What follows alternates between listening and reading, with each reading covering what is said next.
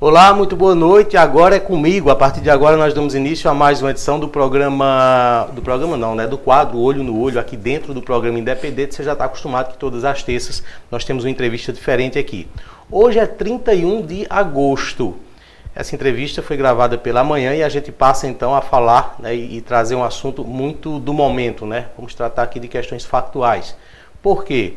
O presidente Jair Bolsonaro estará em Santa Cruz do Capibaribe no próximo sábado, assim já confirma a agenda oficial.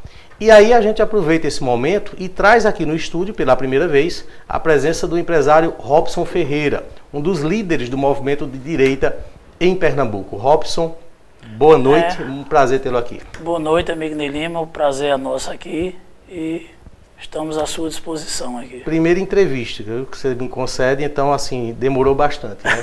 Antes tarde do que nunca. Os contrapontos, né? É. Às vezes um horário, uma coisa É a mesma outra, dificuldade da vida de Bolsonaro. Teve, Tem que ter a mesma dificuldade de hoje, da iluminação de tudo. Tem que ter toda uma logística, todo um preparo. Ah. Robson, deixa eu, antes da gente... Bom, vamos começar primeiro tratando um pouquinho sobre a vinda do, do presidente, certo? E depois a gente fala um pouco sobre a política, certo? Nessa entrevista nós vamos falar sobre a política nacional, estadual, municipal e também o cenário para 2022. Mas em relação, Robson, a tudo que está sendo preparado para este final de semana, para o próximo sábado, o que é que você tem acompanhado? Como é que estão as conversas com o governo e com o, o presidente? Não, é, está sendo uma semana de muito trabalho. O pessoal lá do Moto Cristo, a gente está dando uma ajuda para o pessoal, que foi o pessoal que fez o convite à vinda do presidente para esse evento. Juntou as duas coisas, né? Ele, é. o Bolsonaro, que tem realmente uma aproximação com os motoclubes Isso. e o desejo dele de vir aqui por conta do resultado que a cidade Justo, deu. Né? Justamente por conta do resultado que teve na última eleição. Tem sido uma semana dura, de muito trabalho, muito trabalho da parte de Santa Cruz, da parte do pessoal de Toritama também em Caruaru. Está todo mundo empenhado aí, várias e várias reuniões, decisões, e a gente não tem dúvida que vai ser um grande evento aí no próximo sábado e vai ser um evento histórico é, para toda essa região, né? principalmente para Santa Cruz do Capibaribe. O que é que já se sabe em relação à, à logística? Que horas deve acontecer, em que momento, em que local? É, o presidente chega na sexta-feira em Recife, ele tem, se eu não me engano, um, um evento com a primeira-dama, à noite tem um jantar com o empresariado do estado de Pernambuco aí, e no sábado pela manhã, acho que 8 horas, 8 e pouco, o presidente deve estar pousando aqui no Moda Center. Haverá uma concentração, até o pessoal se reposicionar ali internamente, as motocicletas e tudo. Eu acho que mais ou menos umas 10 horas da manhã, eu acho que a motocicleta deve estar saindo, seguindo em direção a Caruaru. Essa é a programação. Esquema de segurança deve ser imenso, não é isso? É, muito, muito pesado. O pessoal do GSI já está aí há alguns dias, vem fazendo várias e várias reuniões tratando principalmente da questão de segurança do nosso presidente. Ô Robson, é, o, esse momento foi muito esperado né, por, por todos os que militaram na, na, no, nas movimentações que houveram desde 2018. Além do presidente, se, se conta, se espera mais alguma presença aqui ou isso será definido mais já? Confirmado, a gente já sabe que o Gilson Machado estará presente como representante do presidente aqui no nosso estado. Acho que Coronel Meira também estará presente, a equipe do presidente e alguns outros ministros. Pode ser que o Tarcísio venha também, mas não tem nada confirmado, entendeu? Eu acho que a gente deve ter informação entre hoje e amanhã, antes do evento. Devemos saber quais são os ministros que deverão estar presentes aqui no evento e nas outras reuniões aí que vão acontecer pelo Estado. Você vai estar de moto também ou não? Só por curiosidade. Não, vou, vou estar sim. Mas vou você costuma ou assim, a habilidade está treinada ah, agora para poder Eu tenho habilitação de, de, de, motocicleta, mas eu vou ser sincero, foi uns 10 anos que eu andei de moto. mas aí a gente está providenciando uma moto, eu acho que eu vou na, na garupa. Na garupa? É, provavelmente ah. eu vou na garupa acompanhando. Quem vai na fica... frente é a Adilson, não? Não, não, a Adilson já vai com outra pessoa em outra moto já. A gente está montando um um esquema aí para ninguém ficar de fora. Mesmo quem passou tá... 10 anos sem andar de moto, dessa vez vai ter que voltar é, Se daqui a pouco for o jeito, eu vou ter que voltar realmente a andar e vou ter que conduzir a motocicleta. A gente vai ter que dar um jeito. Olha, fala um pouco para mim em relação ao que se fez e o que se faz em Santa Cruz do Capibaribe para que o, o, o, presidente da República tivesse o resultado que teve. É, a gente tem uma, re, uma região em que os partidos políticos eles são divididos, mas eu vou fazer a interpretação minha, tá certo? Você está à vontade para discordar, mas eu entendo que as lideranças políticas tradicionais, elas têm uma tendência mais de esquerda do que de direita. Se a gente for comparar, por exemplo, o Edson Vieira, que é o líder político, né, do grupo oposto àquele exatamente de esquerda, mas ele tem uma, uma, uma raiz de, de, esquerda também, né? uma identidade, estando no PSDB, mesmo sendo tucano, mas ele tem uma origem que vem ali dos movimentos de esquerda e ele é cercado por pessoas como a vereadora Jéssica, por exemplo, que é de esquerda e tal. Mesmo com tantos líderes e diz, é, posso dizer até que muitos comunicadores também sendo de esquerda, houve essa tendência em Santa Cruz do Capibari. Queria que você explicasse um pouquinho essa situação é, controvérsia, né? A exemplo, inclusive, do que aconteceu no Brasil. É, eu, como o homem colocou aí no final, aí, eu acho que essa controvérsia ela aconteceu no país inteiro.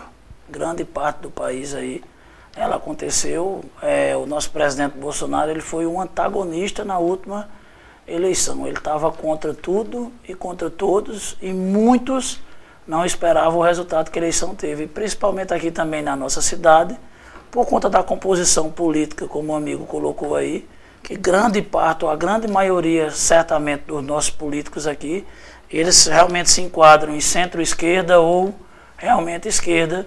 E eu vejo que foi uma vitória realmente do povo nessa questão aí Lima. A gente deu a cara, a gente foi para a rua. O nosso amigo Adilson Bolsonaro, mesmo que está aqui no estúdio, foi um dos que, naquele momento, fechou o seu comércio ali e ficou com a gente na campanha 45 dias ali dando cara a tapa. E muitos e muitos aí começamos os movimentos. A gente se lembra com pouquíssimas pessoas presentes, primeiro, segundo, até quando foi chegando próximo da eleição ali, os pré-movimentos com pouca pessoa, poucas pessoas. Quando foi chegando dentro da eleição, a gente percebeu o crescimento e percebeu o apoio da nossa população naquele momento. A gente, eu sentia realmente que a gente ia vencer aqui nos dois turnos. A gente tinha essa certeza quando estava se aproximando do, do, final do primeiro turno ali.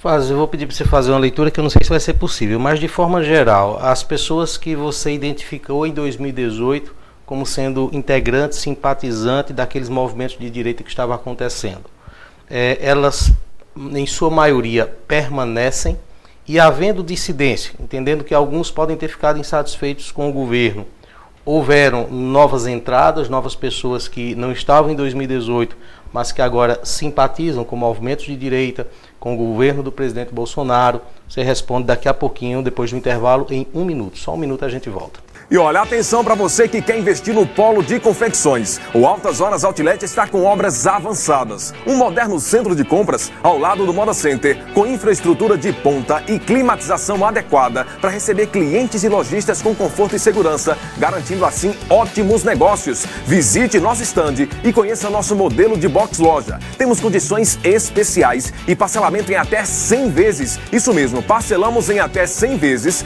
para que você não fique de fora dessa. Então, então não perca tempo. Restam poucas unidades na primeira etapa. Entre em contato pelo WhatsApp 819-9272-4997. Altas Horas Outlet. A sofisticação e o conforto que os clientes do Polo de Confecções de Pernambuco merecem estará aqui.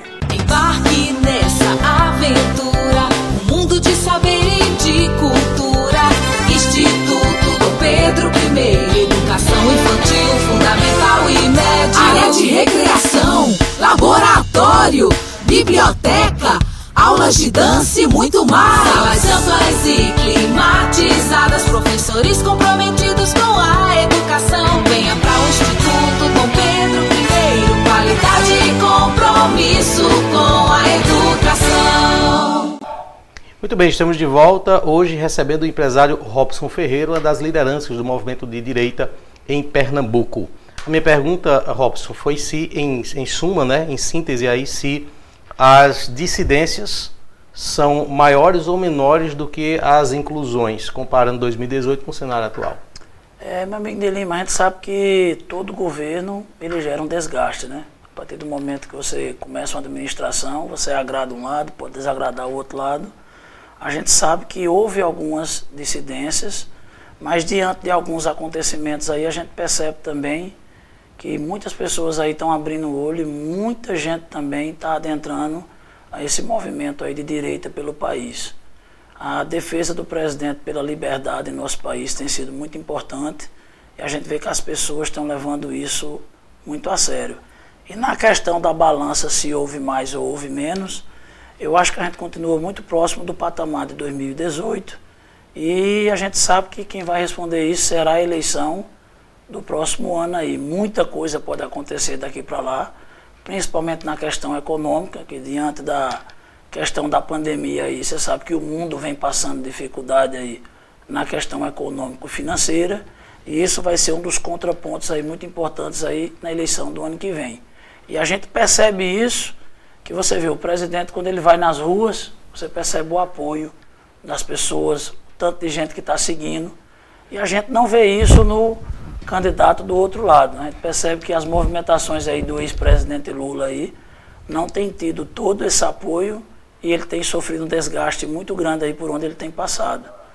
Principalmente aí na questão de hotéis, restaurantes, avião comercial. A gente sabe que é difícil ele andar em avião comercial por conta da negatividade que existe aí de grande parte da população em relação ao nome do ex-presidente Lula. Apesar que não dá para comparar muito, porque o presidente Bolsonaro não anda né, de avião comercial, então não é, daria para saber como é que as pessoas iriam se comportar é, ali. Concordo também, mas a gente vê pela movimentação nas ruas, né? Porque a mesma movimentação da rua que o presidente faz, o ex-presidente também está fazendo. E a gente vê por essa quantidade de pessoas e pelos apoios aí que tem aparecido, que a gente não vê essa movimentação toda do outro lado, não. Você se tornou meio que porta-voz do governo, né? Tô falando, estou falando institucionalmente, né? Estou falando assim politicamente nessa região por conta das, da liderança que exerce e dos movimentos que houveram. Ah, isso é uma missão. Essa missão, em tese, ela é fácil ou é difícil? E ao mesmo tempo eu pergunto: você concorda com tudo que o presidente faz ou há pontos na, no, no, no, estilo de, de Bolsonaro ou em decisões que você não concorda?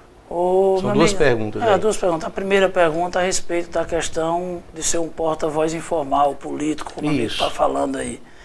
É, a gente sente, já sentiu muito peso.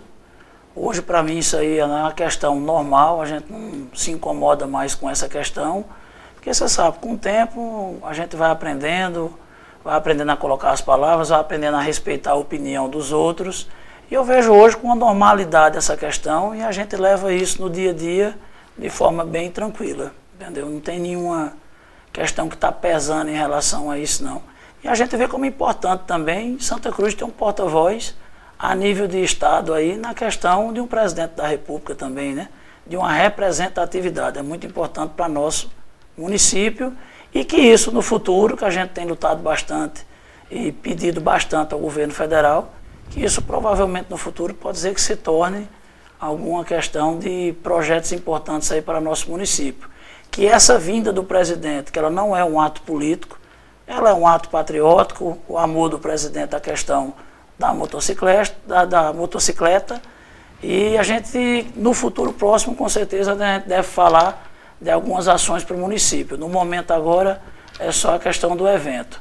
E quanto à outra pergunta, Nelima, foi... Foi uh, em relação ao que o presidente diz, faz, os atos presidenciais. Você concorda com tudo ou tem coisa que você não concorda? Meu amigo, eu concordo praticamente com tudo que o presidente fala e fez até hoje. Eu sempre falo o seguinte, que a sinceridade e, e o jeito de ser verdadeiro do presidente foi o que o elegeu.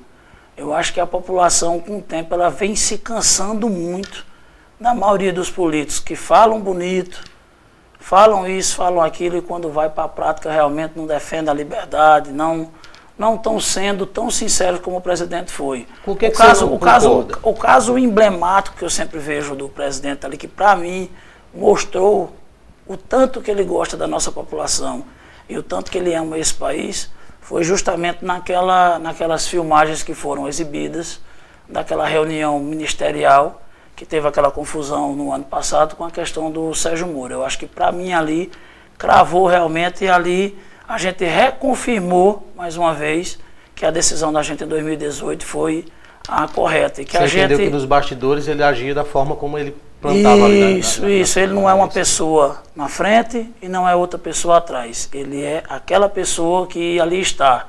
E eu sempre falo que eu prefiro um presidente que use o verbo do que um presidente que usa a verba. A gente sempre fala isso. Ô Robson, e com o que, que você não concorda?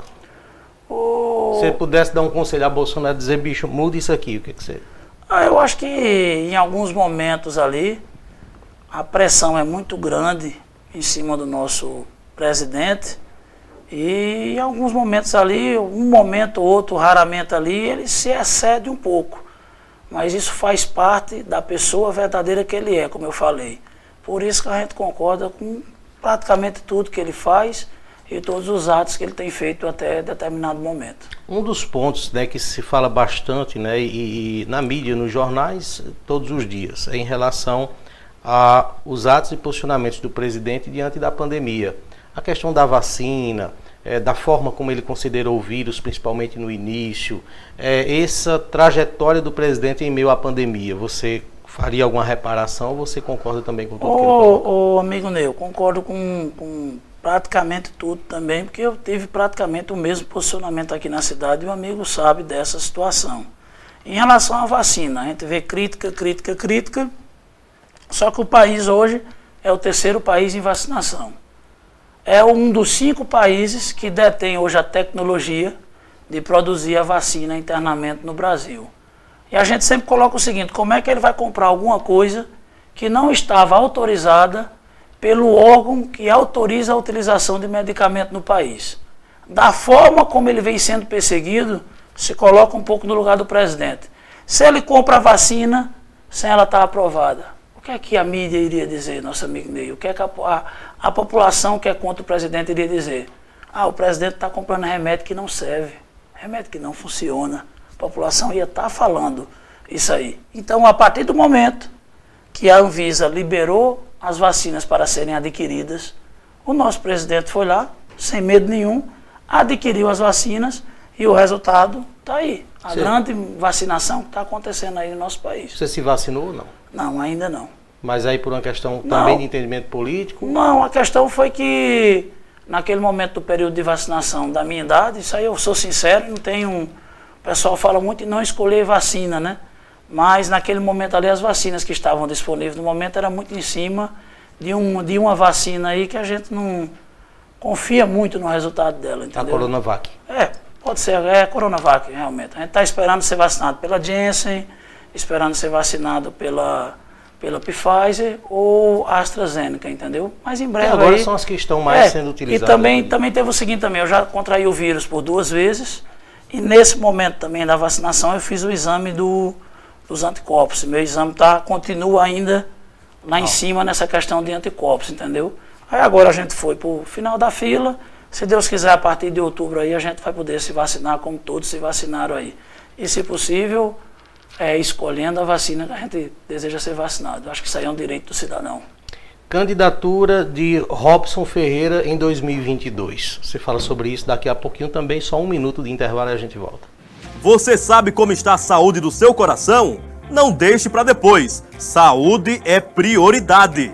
Na Clínica Santa Ana, todas as quartas você dispõe do atendimento do nosso cardiologista, Dr. Leandro. É mais confiança e segurança em suas consultas. Agende já o seu check-up cardiológico na Clínica Santa Ana e conte com o atendimento e experiência de quem está há 10 anos no mercado. E tem mais! Na Clínica Santa Ana, você conta com o otorrino Dr. Elder Macário. Este profissional trata de zumbidos do ouvido, perca de audição, quadros de rinite, sinusite e infecções de garganta. O Dr. Elder Macário atende todas as sextas a partir das 8 horas da manhã.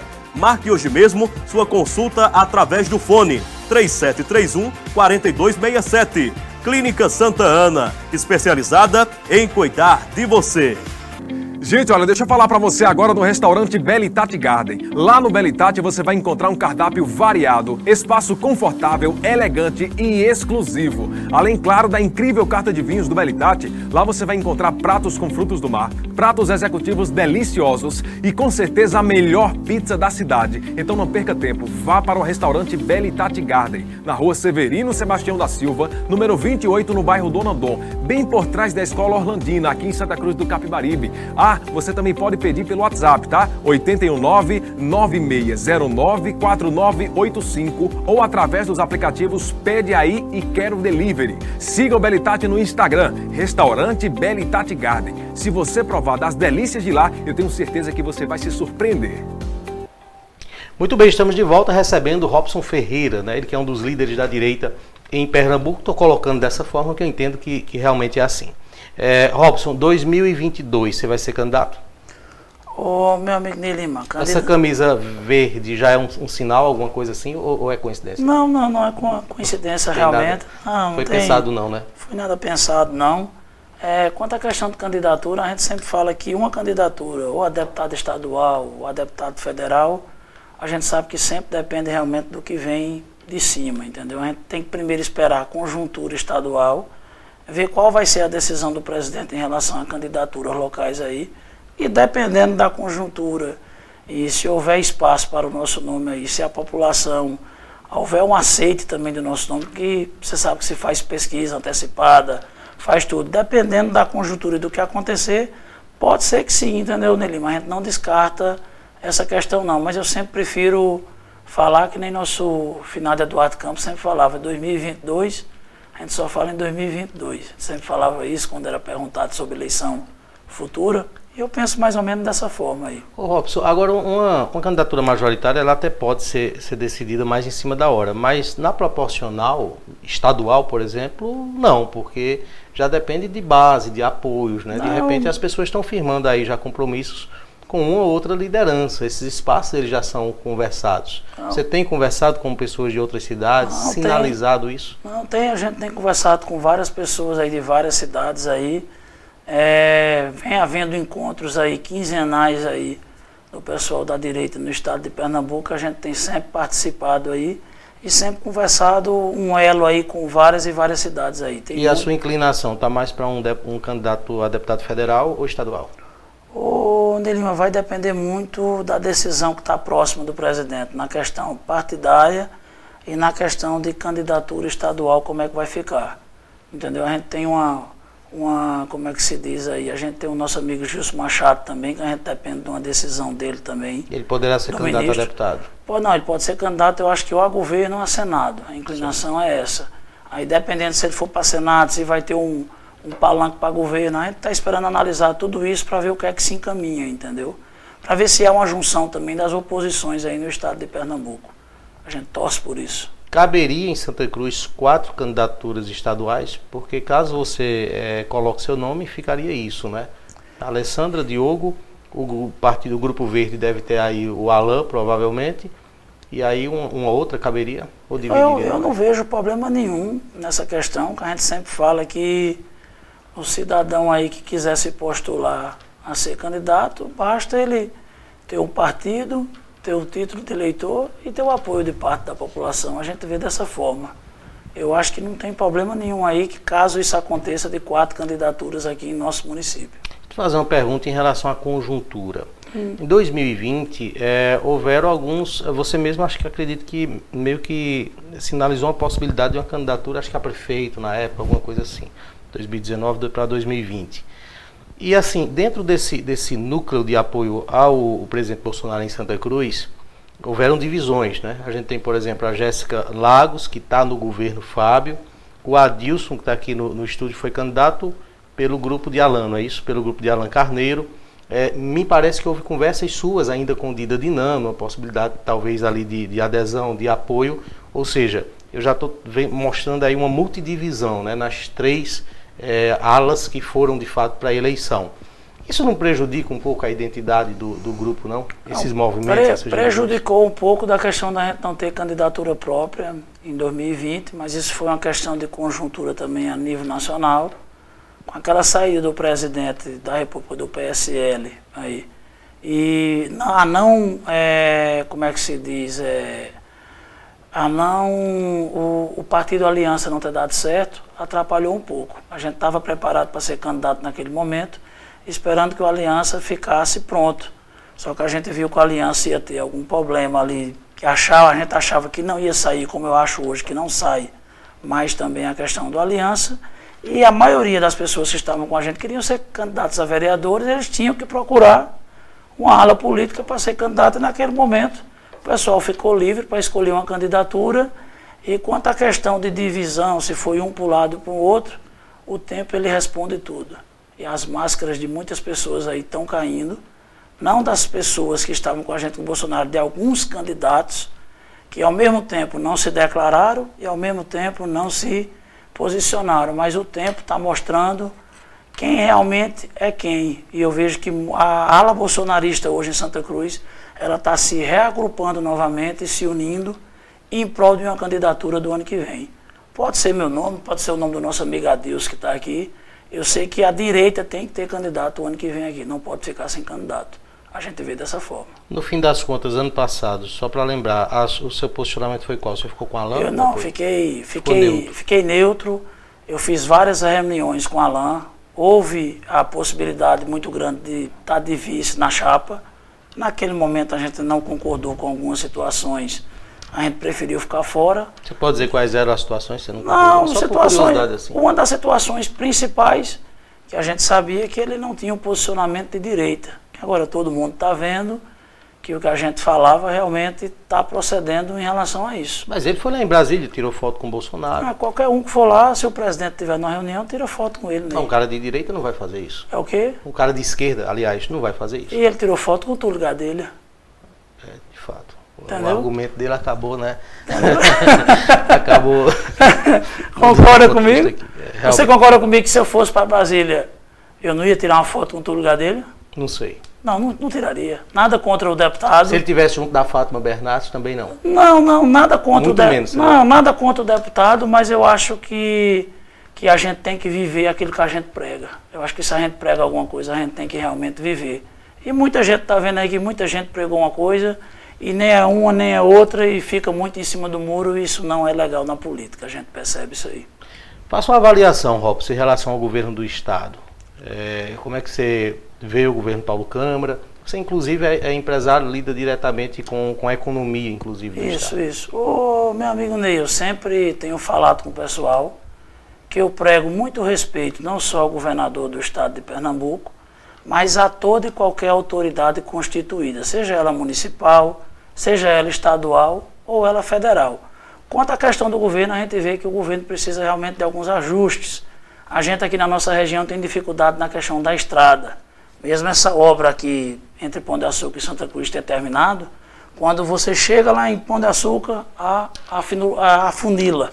O trânsito trava ali novamente, até novamente chegar a duplicação ali em Toritama. Seria muito importante para a nossa região do Agreste que essa estrada ali terminasse o quanto antes, aquela BR.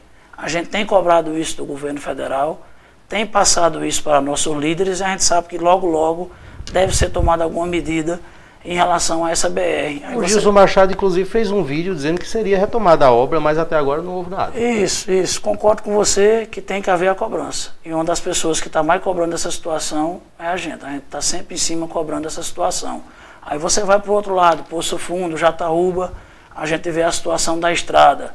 Você vai agora para outra ponta na questão de Barra de São Miguel, que acabou de terminar o asfalto, e não houve um posicionamento ainda do nosso estado em relação àquela estrada. Eu acho que são alguns pontos que precisam ser melhorados aí no estado de Pernambuco aí, principalmente para a nossa região, que a nossa região é uma região que vive de escoar mercadorias.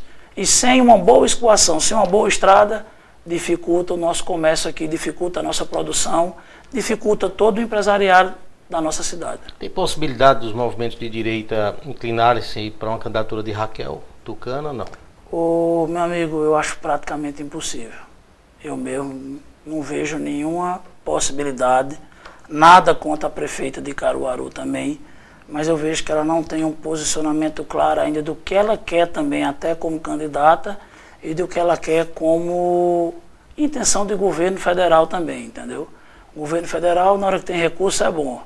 A partir de algum momento, o governo federal não é tão bom. A gente não vê um posicionamento realmente dela, mas a gente sabe que isso parte da direção nacional do PSDB, que realmente ela é antagônica ao governo Bolsonaro. A gente tem que esperar o andar da carruagem para ver o que é que vai acontecer.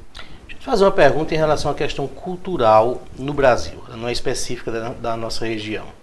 Em alguns países, a figura do empreendedor na política, ela meio que é uma referência. Estados Unidos, por exemplo, a história do Donald Trump, enquanto é, investidor, empreendedor, a própria família Bush e essa, essa admiração das pessoas nessa história. No Brasil, há uma cultura mais avessa. As pessoas, às vezes, meio que demonizam o, o, o empresário. Né? Tem gente que não se coloca como empresário quando vai para a política. Você já deve ter visto o jargão político de que quem é empregado não vota em patrão, né? já teve campanhas no Brasil sendo feitas assim. Como é que se muda isso? Como é que se vai para a política sendo empresário e mostrando à população de que não é assim? Eu acho que isso se muda com, com conscientização e educação, meu amigo Ney. Eu acho que isso vem numa questão doutrinária dos últimos 16, 20 anos atrás aí, que meio que demonizou a questão do empresariado no país. Aí a gente se pergunta, e sem o empresariado, como é que haveria renda? Como é que haveria emprego? O empresariado no Brasil, para sobreviver com esse mar de impostos, de burocracia e de dificuldade, eu acho que o empresário no país era para ter medalha de honra diante da dificuldade que a gente passa no nosso país aí, das coisas como são difíceis, da burocracia, que é enorme para você ter uma empresa, da quantidade de impostos que o empresário precisa conhecer para que leve a sua empresa adiante aí. E eu vejo o empresário brasileiro como um herói que merecia realmente uma medalha de honra ao mérito. A gente vê dessa forma. E o que, a, o que é que a população tem que entender? que a partir do momento que você coloca o empresariado dentro da política, você vai ver que a forma de administrar ela começa a mudar um pouco. Começa a se melhorar, o empresariado é um pouco mais consciente. Eu vou dar um exemplo para você que ninguém fala sobre isso. O pessoal bate muito na questão dos salários no país, né? Que o salário é baixo, que o empresário não quer pagar um salário mais alto, que há essa dificuldade. Aí você pega hoje, vamos colocar uma costureira na nossa região, que são os braços do nosso desenvolvimento aí. Uma costureira hoje, vamos dizer que ela ganha R$ 1.600. Desse R$ 1.600, 11% ali vai embora do INSS, quase 180.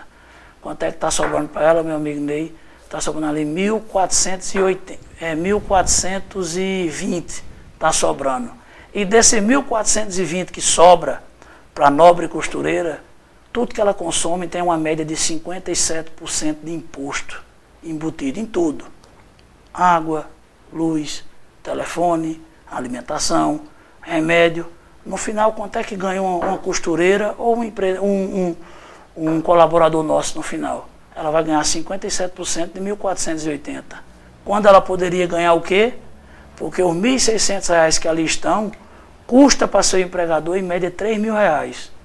Se a gente tivesse menos burocracia, menos peso, peso de despesa para sustentar a política no nosso país, teríamos um país muito mais justo, as pessoas ganhando melhor e vivendo melhor. Só que isso foi difundido lá atrás, que isso não é legal, que isso não pode, que o empregador ele é perseguidor, que o empregador ele não quer pagar bons salários que o direito trabalhista, que muita gente se amarra aqui no nosso país, é um direito que não pode ser perdido. Se você pega aí os Estados Unidos, praticamente não existe o direito trabalhista, existe a porcentagem que você paga e a meritocracia. E por que todo mundo quer viver o sonho americano, mas não quer transformar o nosso país no sonho americano? É uma questão meramente cultural que vai responder ao que o amigo realmente colocou aí eu falei um pouco e no futuro, se a gente quiser conversar mais um pouco sobre isso, eu estou à disposição do amigo aí. Vamos agora para o campo municipal. Governo Fábio Aragão. Queria que você fizesse uma avaliação desse primeiro ano do, do, do governo, é, faltando aí uns três meses, quatro meses para concluir. É, primeiramente sobre a pessoa do Fábio. Eu conheço o Fábio praticamente desde os 10 anos de idade. De família boa, uma boa pessoa, nada contra a pessoa dele. E em relação ao governo, a gente vê algumas dificuldades, o amigo de Lima. Eu acho não sei se foi na implantação das secretarias, não sei se foi na questão da transição de governo, que eu acho que ele não teve quase tempo para fazer a transição. E a transição sempre ela é 50% do governo do próximo ano. A gente tem conhecimento disso aí. E acho que essas dificuldades aí, com o tempo, ele vai conseguir passar por essas dificuldades, eu penso que ele deve fazer um bom governo. Além de não só de pensar nisso, eu torço por isso, porque a gente torce por Santa Cruz, que ele faça um bom governo e resolva alguma das problemáticas aí do nosso município. Os primeiros sinais são bons? Não, os primeiros sinais eu vejo como medianos. Eles não são bons, mas também não são da, do, das piores espécies. O que eu não, tô, não gostei muito do governo Fábio, isso aí eu falo até abertamente para ele, está sendo a questão que eu sempre defendi, que para se ter um bom governo, para se ter dinheiro para investir, a máquina tem que ser enxuta, tem que enxugar a máquina. E nesse momento até agora eu não vi esse enxugamento da máquina não. A gente está vendo até muita gente sendo contratada aí por questão política. E eu acho que esse não era o caminho. O caminho realmente era de enxugar a máquina, de ter dinheiro em caixa, preparar as obras e trabalhar em prol da população de Santa Cruz. Eu vejo que ele está tendo um pouco de dificuldade nisso, porque questão política, questão administrativa.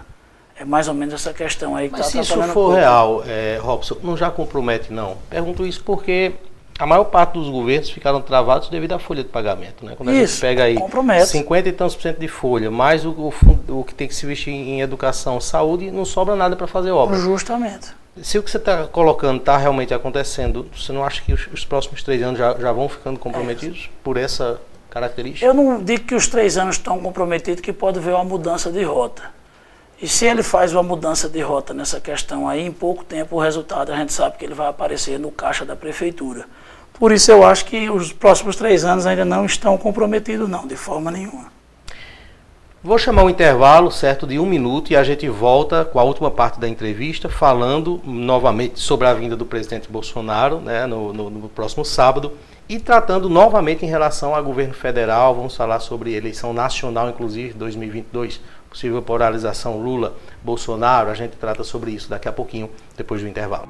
Agora você de Santa Cruz e região não precisa mais se deslocar até outras cidades para fazer o seu tratamento ortopédico. Em Santa Cruz do Capibaribe, conte com o atendimento do Dr. Marcos Reininger, membro da Sociedade Brasileira de Ortopedia e Traumatologia. Tratamentos para dores musculares e articulares, bucite, dor na coluna, lesões ligamentares, fraturas e cirurgias. Marque hoje mesmo seu atendimento e deixe no passado estes problemas que estão lhe incomodando. Viva com mais qualidade. O Dr. Marcos Heiringer atende todas as quartas na Clean e você pode marcar sua consulta através do fone 37 31 3405 ou pelo WhatsApp 81 98653 6460. Dr. Marcos Heiringer, ortopedista. Olha, com o Mob 66 você se locomove com um preço super acessível. O Mob funciona assim: você baixa o aplicativo no seu celular, se cadastra e solicita a corrida. É muito simples. De casa para o supermercado, para o trabalho, para o médico, para qualquer lugar na cidade, vá de Mob 66. Motoristas capacitados, veículos novos, segurança e comodidade. Tudo isso pagando pouco. É muito barato, minha gente. Baixe já o aplicativo e solicite. Siga-nos no Instagram, faça sua corrida e participe de sorteios de prêmios diários. Isso acontece na Corrida Premiada. Saiba mais nas nossas redes sociais, porque você sabe, Mob 66 é o menor preço sempre. Muito bem, estamos de volta recebendo Robson Ferreira aqui nos estúdios. Depois de dois anos, é a primeira entrevista que ele concede aqui nesse programa. Bom, Robson, é, cenário para 2022. O Brasil caminha para uma polarização. Há uma leitura que se faz de que os dois campos são extremos. Queria que você falasse em relação a essa leitura, né, se você é, concorda com ela, admite ela ou não, é, e como o, o, o, Brasil deve se posicionar nesse caso aí de polarizações. Existem outros nomes que você entende que, além do presidente Bolsonaro, claro que você simpatiza, teria também possibilidade de governar? Ah, vamos lá, os outros nomes que são falados. Ciro Gomes é um nome novo. Dória em São Paulo. Pelo que a gente tem andado em São Paulo, Dória teria dificuldade de se eleger deputado federal em São Paulo. Pelo que a gente tem andado lá e visto, conversando com a população, com os comerciantes. O do Rio Grande do Sul, acho que muito novo na política, ainda não tem envergadura. Mas você falou que Ciro uma... Gomes não é um nome novo e agora você critica o do Rio Grande do Sul por ser novo. Não, não, eu vejo assim, que as ideias do Ciro estão ultrapassadas. É mais ou menos isso. As ideias do Ciro, elas eram importantes e provenientes lá atrás, naquele momento. E a partir de agora eu vejo que a gente precisa de uma nova visão. Como você está falando do rapaz novo lá do Rio Grande do Sul, até agora ele é um novo candidato, mas eu não vejo nova visão em relação a ele também, em relação à política, não. E você vê essa nova visão no Bolsonaro, mesmo ele tendo é, permanecido aí por quatro anos, claro, vai estar, né? Quatro anos no governo. Claro, claro que a gente vê isso. Ô Ney, você pega um exemplo das estatais aí no Brasil. Como é que estava a situação das estatais antes do governo Bolsonaro. A questão de cabide de emprego, a questão de prejuízo. A partir do primeiro ano, o resultado que ele vem trazendo, a equipe dele vem trazendo, a equipe econômica do governo, vem trazendo na questão das estatais. A lucratividade muito alta e você acha o que é que estava sustentando todo esse tempo aí auxílio emergencial e toda essa situação se não é justamente uma boa administração? Porque se não tem uma boa administração, provavelmente você não vai ter muito recurso para trabalhar. E a gente vê que o agronegócio, o crescimento que ele teve após a entrada do presidente Bolsonaro, com o apoio da sua equipe econômica também. As dificuldades que hoje se encontram na economia, elas são resultado aí do que vem acontecendo na pandemia e não está acontecendo só no Brasil. Esse processo inflacionário está acontecendo no mundo inteiro. No próprio Estados Unidos está acontecendo. Eu tenho amigos que moram lá que falaram para mim que o preço da gasolina praticamente dobrou nos Estados Unidos nesse período aí. E quanto à questão do antagonismo, eu acho que vai ser realmente aí a briga do ano que vem. Eu acho que é Lula e Bolsonaro. A gente vê essa briga aí. Apoiar Bolsonaro é extremismo? Está militante de Bolsonaro é extremismo? Como é que você responde a essa indagação? Acredito que alguém já deve ter lhe perguntado isso. Não, várias pessoas me perguntaram. Eu vejo que o extremismo não vem do apoio a Bolsonaro, vem da posição e da colocação de cada um que o apoia. Se você perguntar para mim que há, que há extremistas, eu vou dizer, há extremistas, realmente sim, isso aí ocorre. Como ocorre em qualquer candidatura de qualquer candidato, sempre vai ter um público aí extremista em qualquer parte aí de candidatura pelo país aí. Eu mesmo não me coloco com essa questão extremista aí. Porque quem está disposto a conversar comigo, a gente sempre conversa, a gente aceita a questão do, do contraditório aí, isso aí faz parte da democracia. Eu vejo que extremismo vai naquilo em que cada um acredita, naquilo que cada um, como ele se coloca diante da política. Eu vejo dessa forma. Mas essa, vou voltar a falar de vacina, essas posições do presidente em relação à vacina, né? A questão de piadas, inclusive, que se faz, né? Vacina, colocando em risco a política externa do Brasil. Né? A lenda vai se vacinar, oh. vai se transformar no jacaré. Não sei se você trouxe a camisa do jacarezinho oh. por conta disso. Tem nada a ver não, né?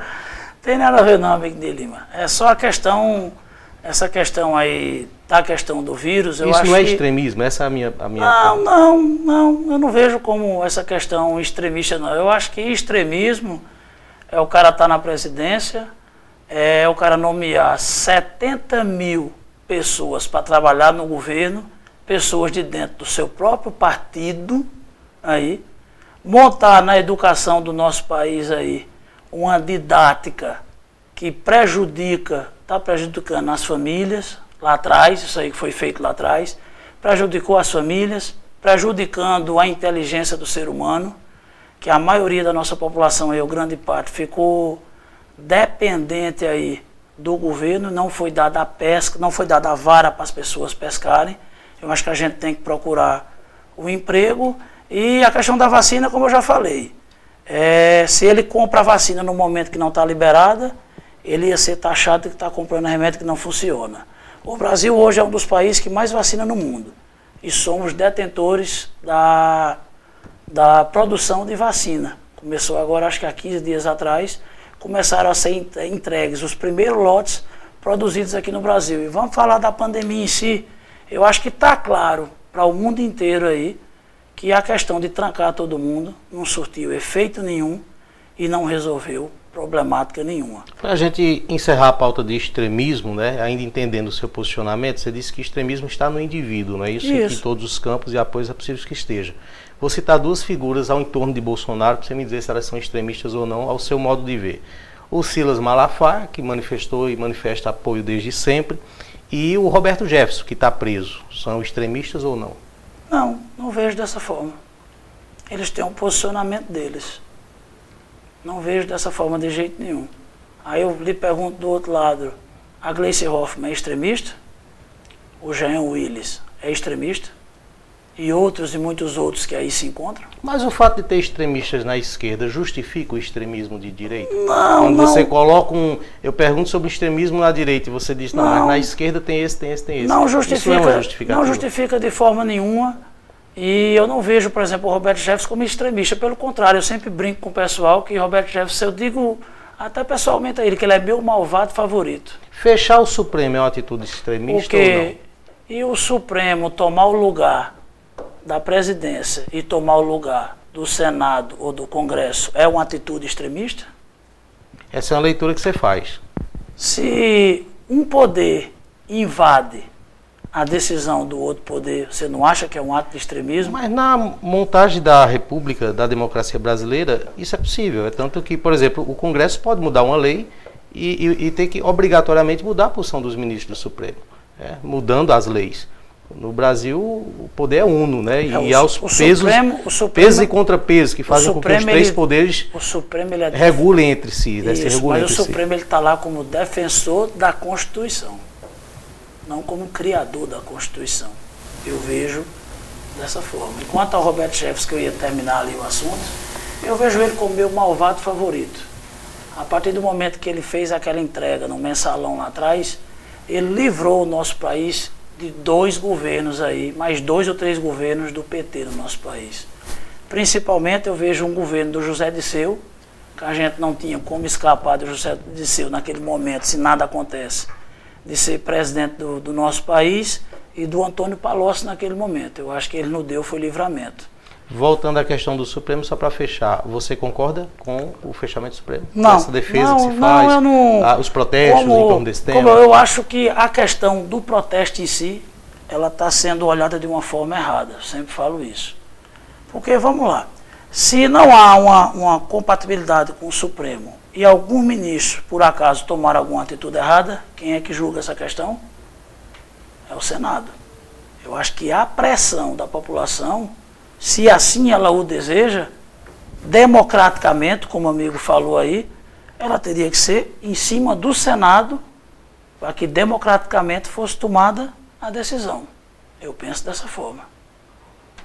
Então, nesse, nesse aspecto, você concorda que os poderes eles podem é, é, interferir uns nos outros, Pode, né? pode. Aquela tese dos pesos e contrapesos, o Senado poderia caçar um ministro do Supremo em caso de excesso. Existe, mas tem a questão do excesso. E eu vou usar uma frase aqui do finado Joaquim Francisco: O limite do homem é o pau da venta. Eu não entendi essa frase, não. eu não tinha ouvido essa frase ainda, não. não. Ele falava muito isso nos bastidores do governo. Eu conheço pessoas que trabalharam com ele, disse que ele sempre colocava isso, ó, minha gente, o limite do homem é o pau da venda. Aí cada um que faça a sua interpretação. Robson, para a gente fechar, eu queria lhe deixar à vontade, certo? É, meu papel aqui é como entrevistador, nós não estamos debatendo Não, assuntos, tá tranquilo. Nem, nenhum posicionamento Não, é, meu, tá independente de não, tá qualquer coisa. tranquilo. Queria lhe deixar muito à vontade para que fosse feito o convite à população nesse momento que vai ser histórico. Acredito que foi a primeira vez que será a primeira vez que Santa Cruz receberá um presidente da República no gozo do seu mandato, né? O que demonstra aí realmente algo que já foi inclusive tentado. Eu lembro que Zé Augusto tentou muito que a Dilma viesse para cá, conhecer Moda Center e tal, e isso nunca foi conseguido. Então, desde já fica aí o reconhecimento né, aos movimentos de direita eh, que caminha realmente para que isso aconteça. Lhe deixo à vontade para que você fale à população sobre o que vai acontecer no sábado e convide, to e convide todos a participarem. É, a população de Santa Cruz, a gente está aqui para convidar todos vocês aí para participar aí desse, desse ato no próximo sábado aí, que é muito importante, como o amigo falou, é a vinda de um presidente da República para o nosso município e que a população esteja presente lá e participe aí assiduidamente desse evento no sábado, assim como todos os motociclistas e deixar um abraço aqui para o pessoal do Motocristo, que foi o pessoal que fez o convite aí para a vinda aí do nosso querido presidente aí. E que essa visita se torne futuramente um alinhamento político maior ainda que Santa Cruz seja beneficiada no futuro com benesses do governo federal. Nós agradecemos mais uma vez a presença do Robson. Já aviso a você que no próximo sábado nós vamos entrar com um plantão de informação. A nossa equipe no estúdio, reportagens nas ruas, imagens aéreas, inclusive. Vamos fazer uma ampla cobertura das movimentações relacionadas à visita do presidente Bolsonaro a Santa Cruz do Capibaribe. Outras entrevistas como essa você acompanha nos nossos canais, nos nossos portais. E essa entrevista está sendo inclusive transmitida pelas emissoras Vale FM e Farol FM para as várias cidades do estado de Pernambuco. A você o nosso boa noite, nosso muito obrigado pela audiência. O programa Independente volta amanhã às 19 horas.